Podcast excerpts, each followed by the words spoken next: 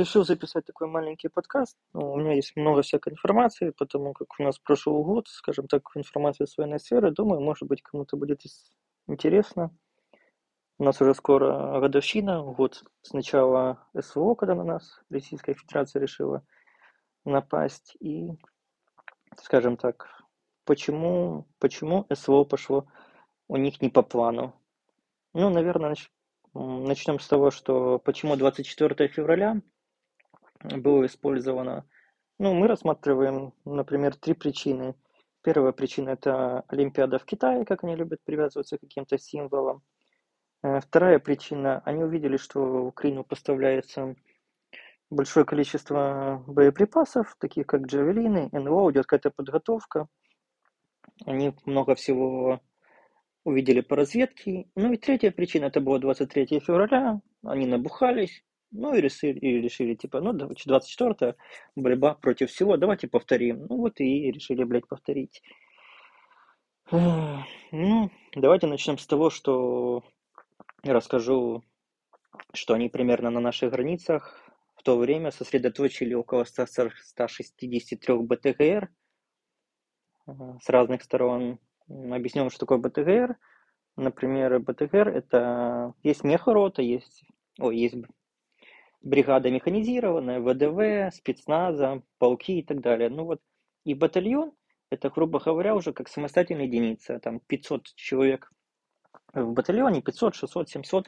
И вот этому батальону придается еще дополнительная свое личное арта, ПВО, танковая рота, рэп и так далее. И они набирают там от 700 до 1000 человек и превращаются, скажем так, э, в такую же боевую тактическую группу.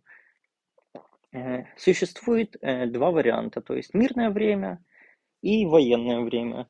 То есть в мирное время в этих батальонно-тактических группах отсутствуют роты ремонта, роты охраны, э, роты связи, ну и еще таких вот по мелочи, которые не используют. На то время, когда Россия приняла на нас нападать, получается, у них было все по мирному времени. И на даже по мирному времени у них была недостача в ротах, ой, в батальон тактических группах, ну, где-то 20-30, может, где-то доходило до 40%. Получается, то есть они были недоукомплектованы. Но они все равно приняли решение, потому что думали, что их будут встречать здесь 30 цветами, типа за три дня. Ну, окей, за три дня вспомним чуть попозже, расскажу подробнее. Начнем с того, что у них есть такой начальник генерального штаба Герасимов. У него есть куча книг, куча его трудов. И все, кто говорят, что типа Герасимов алкаш, придурок, дебил, ну, как бы такого говорить как бы можно, но он реально толковый мужик, и труды его очень нормальные. Там, если вы почитаете всякую аналитику западных спецслужб, других источников, там, Институт войны, они очень хорошо рассматривали типа стратегию Герасимова. Стратегия Герасимова заключалась в том, что где-то в 2014 году, когда они приняли решение, что они в скором времени нападут на Украину, там, они провели анализ своих вооруженных сил. И увидели, что их офицерский состав, ну вот полное говно, что пехота полное говно. Оснащение э, танков, ВДВ, ой, танк, танков, мехов, арты, ну типа не очень хорошее. И сюда вкладывать на переоснащение надо безумное количество денег типа, и времени. Ну, они подумали, что нахер надо, э, и сделаем по-другому. Ну вот, поэтому упор был на три вещи. Первая вещь – это подавление нашего ПВО с помощью Искандеров, Х-101, калибров и всех баллистических крылатых ракет, которые у них были. То есть это первая стадия, просто подавить наше ПВО. Вторая стадия – это арта во что они вкладывали очень-очень много денег, много обучения. Артиллеристы у них реально обученные, у них неплохие самоходные МСТ-С, есть там остальные всякие остатки СССР, типа МСТ-Б, гиацинты, акации, пионы. У них есть мощный тюльпан, ну то есть и остатки запасов с СССР. Ну вот на это они сделали акцент. Плюс они настроили дохерища своих ебаных орланов. То есть комплекс Руана состоит где-то из четырех, боже, из четырех крыльев. То есть они их настроили где-то, ну, полторы, ну, может, уже, типа, спустя 10, типа, две тысячи, то есть восемь тысяч крыльев. То есть до хрена у них было. То есть говно из палок, спиженных камер, э, бензобаков из бутылок, ну, типа, окей. То есть это была вторая стадия. После подавления ПВО, использования авиации свободными фабами, как они использовали в Сирии. Вторая стадия включалась просто в сносе города, населенного пункта артой, ну, полностью. Это у них было прописано в штате, то есть как бы то, что они использовали в Чечне, только они это усовершенствовали очень сильно. То есть всем, чем было. А снаряда, как вы знаете, они накопили очень много на нашей территории за 8 лет. Плюс при подвидом учения они на границу с Беларусь. С нашей, со стороны Беларуси навезли дохуища снарядов. Ну, скажем так, они и хотели. То есть. И третья стадия, это уже стадия пехоты, которая заходит в разрушенную, ну, то есть как бы ничего нету. То есть огненного вала, выжженной земли, пехота приходит просто и зачищает то, что там осталось, ну, на, на развалины. Вот такие у них были три стадии. То есть, как бы, ну, это очень нормально с их стороны было. Но, но, но они столкнулись с проблемой. А, а с проблемой они столкнулись с такой, что вот как в 2014 году они провели свой анализ, что офицеров у них говно. Вот проблема заключалась в том, что офицеры просто боялись доложить наверх, что попало не туда, ПВО не подавлено, все, мы все уничтожили, потому что, как вы помните, в первый день войны они просто сильно били по всем нашим точкам. Там 411 в Киеве Десна прилетала, в Львове прилетала, Мариуполь сильно расхуярили, прям там были прилеты очень жесткие, Красноселка, то есть где-то они попали в ПВО, в рэбы, то есть, ну, и доложили, что все ПВО уничтожено, все, можно начинать специальную военную операцию, типа пехота, арта вперед. Ну вот, окей, это была их первая стадия, которую они сделали, доложили. И вторая стадия, скажем так, мы сейчас будем рассматривать э, вариант Киева. Потом рассмотрим, может, запишу или позже в этом подкасте, или второй подкаст запишу по поводу других направлений. Рассмотрим стадию Киева, что они на границах сосредоточили около, наверное, 25-30 БТГР, именно ВДВ, ну, вот быстрого такого, все, что самое лучшее, все, что самое быстрое, чтобы пойти быстро до Киева, взять его в круг, в тиски, ну и все, и подавить власть, и поставить своего человека, Медведчука, и чтобы люди сдались, ну, то есть даже не атаковать большую часть там с других направлений, потому что если падает командование, вертикаль, то все. Ну, то есть они подумали, что военные сдадутся, то есть их будут здесь встречать цветами, ну вот это мы возвращаемся к теме цветов, это здравствуйте, господин Медведчук, который просто все деньги, которые ему выделялось на здесь, на развитие всей эти сети сепаров, просто распиздили, и с цветами, увы, их не встречали. Надо ему дать, наверное, медаль посмертной Героя Украины за то, что он нам так помог. Ну ладно, не будем отвлекаться от темы. И вернемся к Киеву. Получается, операция заключалась в десантной высадке для Гастомеля. Они на территории Белоруссии тогда, кажется, около 30 или 40 Ми-8 использовали десантных под прикрытием К-52 и аллигаторов и 35-х ночных охотников получается.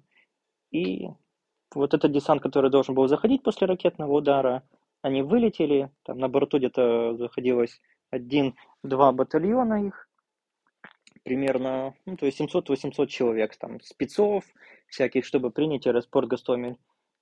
И вот в момент, когда они вылетели и вот практически долетели до Гастомеля, у них начали падать борты. На то время визуально подтверждено 3-4 борта были просто с десантом выбиты с ПЗРК, с Буков, с СОСы. И тут у пацанов уже такой диссонанс пошел. Алло, блядь, ребят, а кто нас сбивает, если ПВО подавлено? То есть, как бы, это был первый звоночек. Динь-дон такой вот. Да, они высадили десант, как бы сопротивления они не ждали, думали, что заходит аэропорт и подкрепление подойдет поближе. Но оказалось, что подкрепление немножко зависло, были немножко подготовленные на границах люди, были мобильные группы с ПЗРК, с джавелинами, с НЛОвами. И то, что они ждали три дня, как бы немножко арту их и прищемили по флангу. То есть вот эти вот колонны, которые они использовали, большие, их просто начали расстреливать с помощью использования барактаров.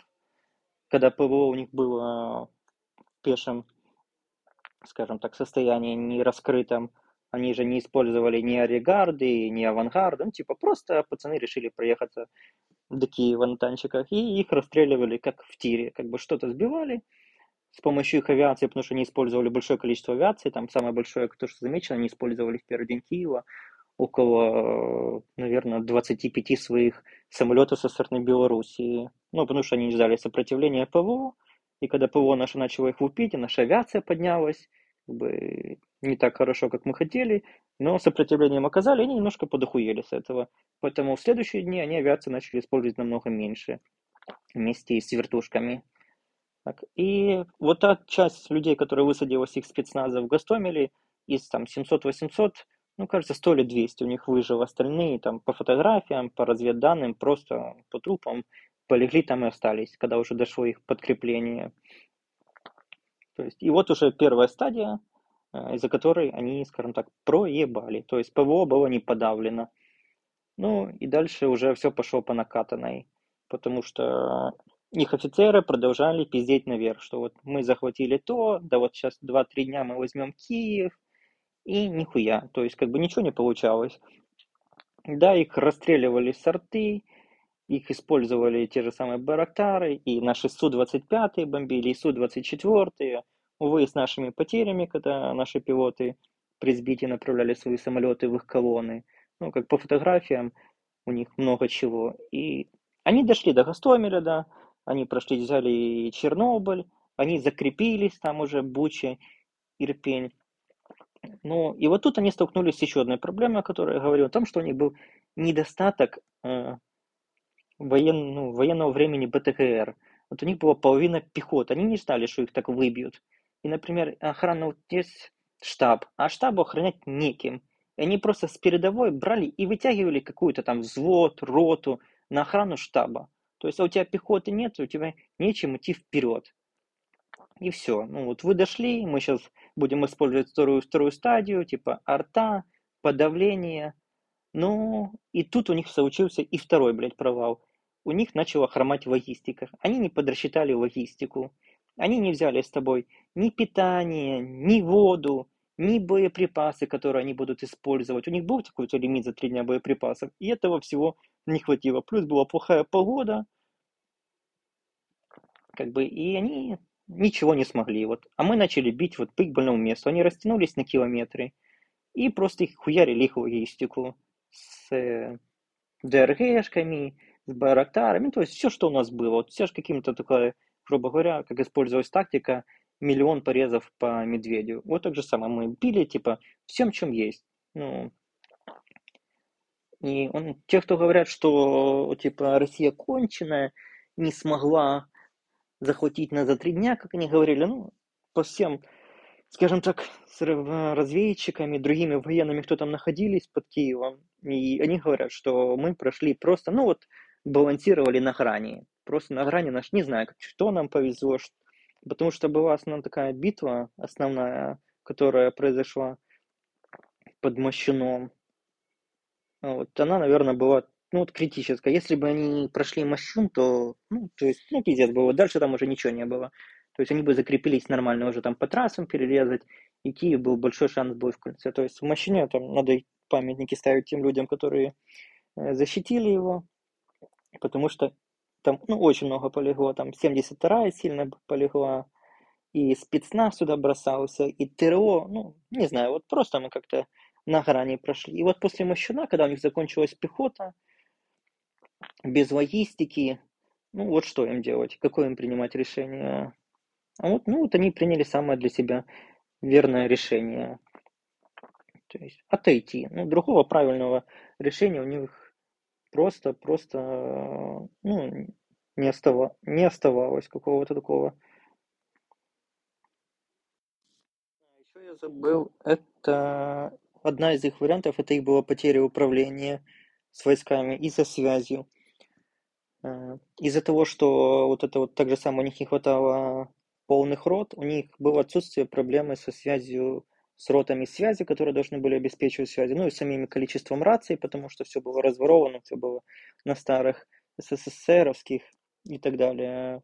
И плюс наша рэб их еще тушила уже, хоть какая, которая не осталась, ну, типа, Наш рэп это вообще странная, страшная штука, я не расскажу как-то потом в отдельном подкасте, там пацаны сумасшедшие, вообще те, кто там служат, тушат и наши, и чужое, наверное, больше, чем чужое. Э, так, ну вот роты связи. И вот у них была потеря управления. Это их одна из причин была еще потом, почему они теряли большое количество офицеров, потому что офицеры подъезжали практически к передку, чтобы раздавать какие-то приказы. А у нас было наоборот. Это, скажем так, я, наверное, скажу, что одна из причин, почему нам дико повезло, и об этом многие военные скажут, это спасибо Маску. Ну, то есть, как бы, Старлинки – это одна из палочек-выручалочек, которых нас спасла. Просто мы не потеряли свою систему управления. У нас были Старлинки, у нас работала система управления войсками Дзин, у нас работала вся наша арта-корректировка, это с помощью крапивы, через планшеты, которые разрабатывались 15-16 года. И у нас работала Дельта, которую пытались взломать они уже после того. То есть, как бы... А вот они проебали. То есть, одна еще из причин, почему вот так вот у них случилось, грубо говоря.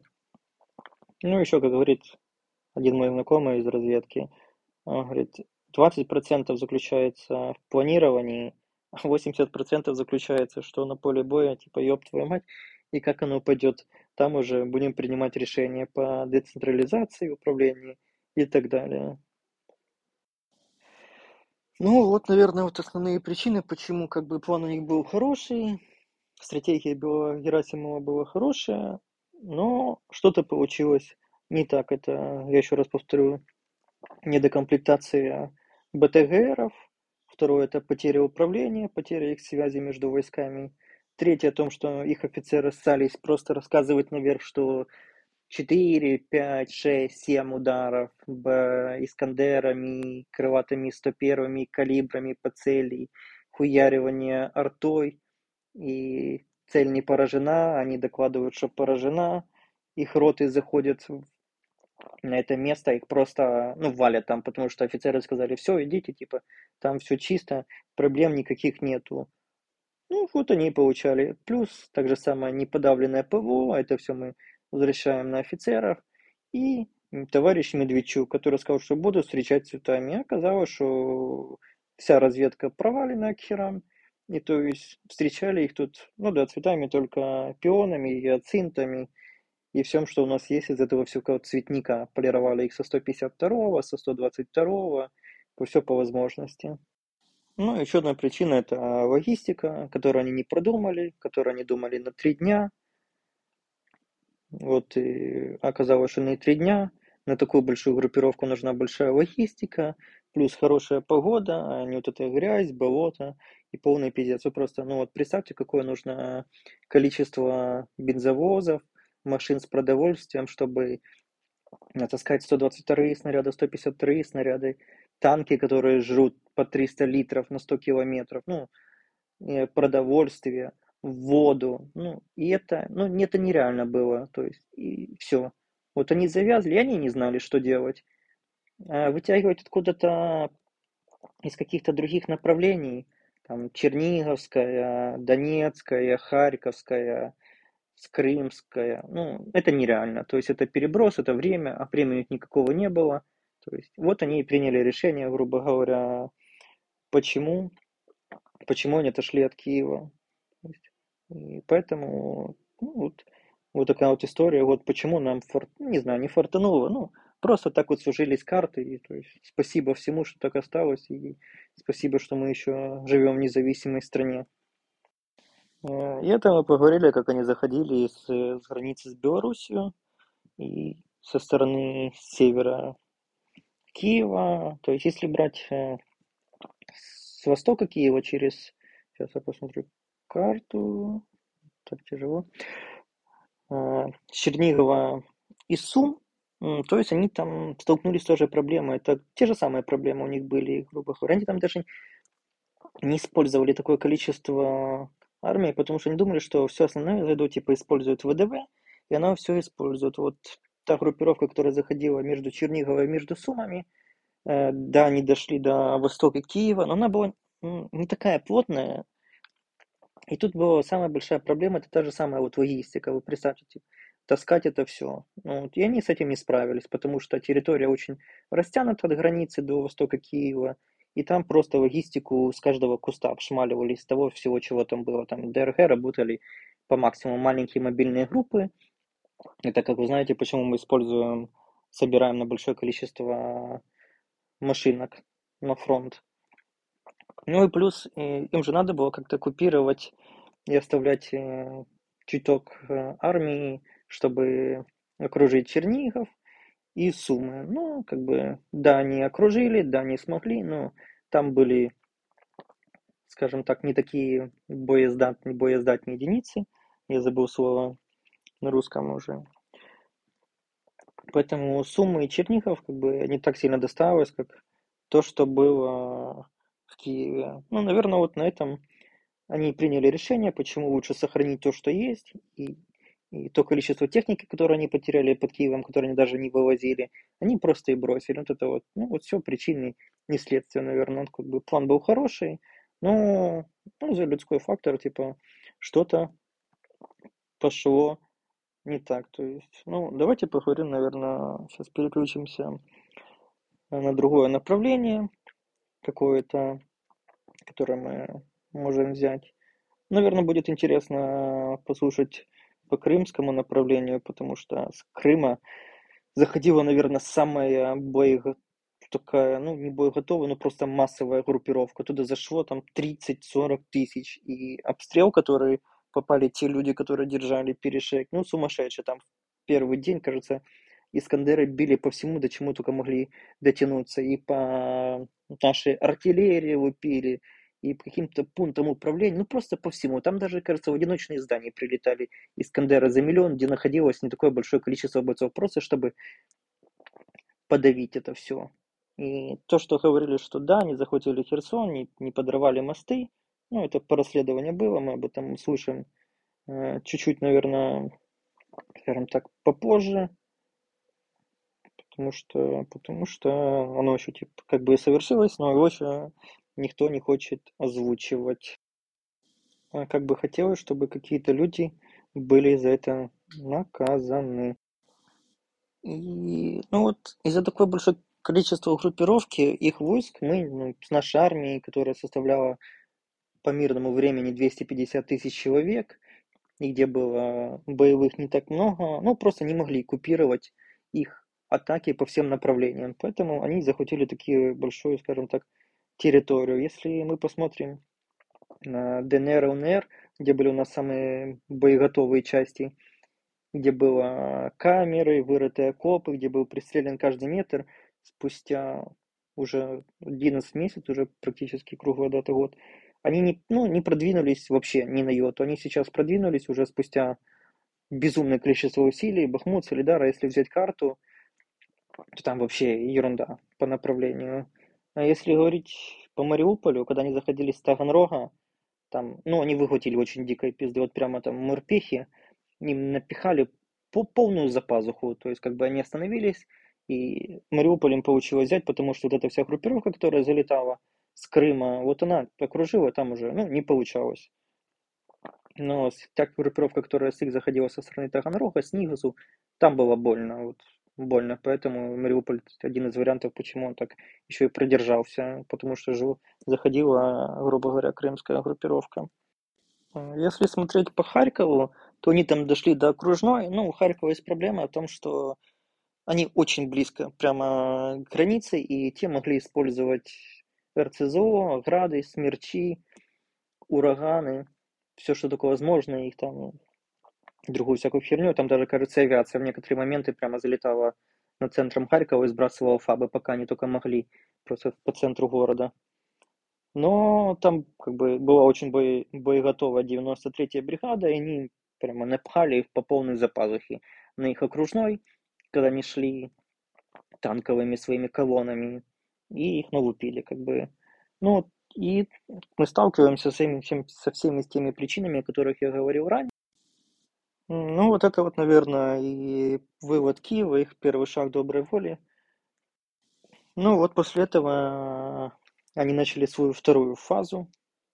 Вторая фаза заключалась в том, что, ну, будем медленно проходить. То есть от захвата Киева, Чернигова, Суммы отказываемся и перекидываем всю ту группировку, которая была разъебана под Киевом на другие направления, и меняем тактику. То есть как бы и возвращаемся так же само к тактике Герасимова.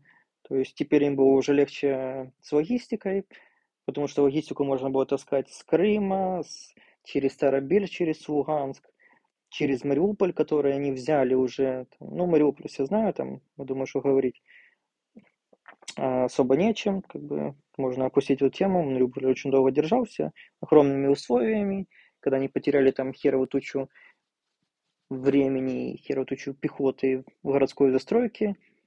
Вот так же самое. Вот эта тактика, наверное, первый раз и сработала над Мариуполем. Они подавили ПВО, они использовали ФАБы. То, то что вот как бы тактика Герасимова и в действии, про которую я говорил в самом начале. Вот третья стадия над Мариуполем, они прямо вот у них получились. И пошла вот эта вот вторая стадия с накопленными большими боезапасами в зоне нашей вот ДНР, ЛНР, где у них огромные склады были за 8 лет, они начали использовать после ракетных ударов вторую стадию. Вторая стадия – это стадия выжженной земли. Как бы, да, они нас обстреливали сумасшедшими снарядами, там люди, ну, очень была тяжелая стадия войны, когда просто ты голову не мог поднять. Наверное, пару дней они выстреливали в день по 60 тысяч снарядов. Это сумасшедшие, сумасшедшие числа просто. Авиация также само не использовалась, ну, вот они выпили еще, ну, плюс добавляли своими ракетами все, что у них было по наличию. Если, скажем так, можно поговорить об их артиллерии, отдельное такое маленькое время уделить. То есть артиллеристам у них уделялось безумное количество времени на обучение, потому что это было одно из их главных моментов. То есть у них есть эти орланы, которые они слепили из говна и палок, но комплекс орлан, если не ошибаюсь, состоит из четырех крыльев. А, они настроили, ну, наверное, полторы тысячи комплексов. Ну, типа, это такие оптимальные почеты, может быть и больше, но, ну, грубо говоря, тысяч пять-шесть они настроили этих крыльев ебучих под свою арту.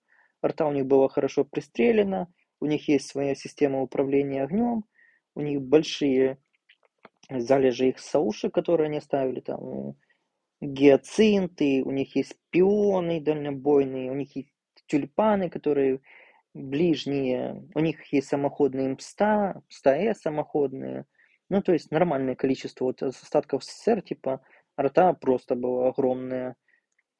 И, кстати, еще такой интересный момент, что когда какие-то ДРГ наши словили группы их, например, э, вот этих вот артиллеристов, они открывали какую-то мотылыгу, там, ТВБ, она просто была забита орланами. Вот ты проебал орлан, ты идешь в мотылыгу и берешь еще один орлан. То есть в крыльях у них проблемы не было.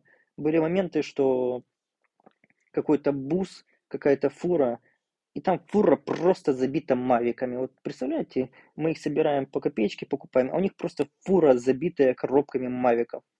И еще э, вот то, что мы сейчас печатаем бомбы, сбросы под мавики на 3D принтере, оно у них уже было как штатная единица для мавиков. Представляете, штатная единица, то есть на заводская, заводское производство, насколько они были готовы к этому, к этой всей херне. Ну, то есть, как бы, а мы только на 3D принтере печатаем это все. Ну вот и за счет вот этой вот э, большого количества насыщения артиллерии, 60 тысяч снарядов в день, они могли продвигаться вглубь нашей страны. Ну просто полировать, выстреливать все, что возможно, использовать тактику выжженной земли и по чуть-чуть, по чуть-чуть уже проходить, грубо говоря, стратегия Герасимова начала работать. Ну, не так, как они хотели, правда, но по чуть начала работать.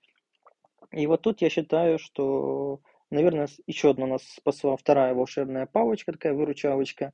Нам дали химарсы. Ну, то есть, как бы их было немного первое время, но нам это вот достаточно хватало. Ракеты, которые бьют 85 5 километров. А, русские не совсем ожидали, что нам такое дадут, такое дальнобойное оружие.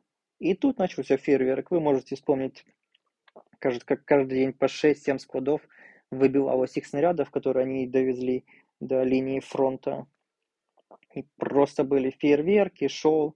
Вот это, наверное, вот вторая палочка-выручалочка, которая нас спасла и помогла нам в этой войне, это химарсы. Наверное, был один перелом, еще, еще один переломный момент после Киева, когда мы просто остановили это тягучее наступление, тактику выжженной земли. Я не знаю, какое там количество снарядов спалили, но сейчас они не могут так быстро пополнять, потому что у них уже пошел снарядный голод. У них был один момент, когда им разрешали использовать, например, на одну САУ, на один 24 выстрела в день. То есть как бы они с другими батальонами уже на данный момент использовали это и выстреливали это все в какой-то один промежуток, там, часу до двух, с трех до пяти и так далее. И вот это вот два волшебства, которые нам прямо помогли в это Старлинки, которые помогли нам использовать все, и Химарцы. Вот две палочки такие выручалочки. Может быть, будет какая-то третья 150-километровые снаряды, которые должны его дать. Но посмотрим. Я думаю, что, например, 300 из-за сильной эскалации, типа США не захочет давать, и если они придут, то, может быть, в, не знаю, под конец лета или под конец года. Ну, по моим личным ощущениям, я думаю, что нам 300 атак ну, типа, не дадут вообще. Ну вот и с помощью вот этих вот двух палочек-выручалочек, грубо говоря, закончилась и вторая их, вторая их фаза это фаза выжженной земли. То есть снаряды закончились, все, вторую фазу, как Герасимов, использовать они уже не могут, потому что снаряды, голод, контрбатарейка, урванов уже не так много, потому что они их использовали, ну, грубо говоря, проебывали. У них был бесконечный выбор таких орванов 5-6 тысяч. И все, они их брали, а теперь у них и со снарядами проблема, и с орванами проблема. Ну вот на этом, наверное, и закончилась их вторая стадия наступления. И начался такое. Второй стадия наступления можно, второй стадии, наверное, считать это их отступление с Херсона, потому что так же самое химарсы выбили и всю логистику, и было очень тяжело такую группировку содержать. Так же самое и под Харьковом. Ну вот, поэтому как-то так. И началась третья стадия. Третья стадия, которую вы видите сейчас, когда мы, скажем так, двумя контрнаступлениями отвоевали большое количество земли, выбили их с Херсона, выбили их практически со всей Харьковской области, там они контролируют 0,1%, если я не ошибаюсь, с другой стороны речки, там немножко ближе к границе. Вот, и началась третья стадия. Третья стадия это позиционка, контрбатарейка. И у нас паритет сейчас. Ну, просто толкаемся на одном месте. Ну вот это, скажем так, такой лайтовый обзорчик, как прошла наша борьба против этих пидорасов, которые 11 месяцев пытаются захватить нашу страну. Вот такие вот, грубо говоря, три фазы отступления из-под Киева, э, наше контрнаступление и их отход под Харьковом и под Херсоном. Ну и третья фаза, вот сейчас, там как бы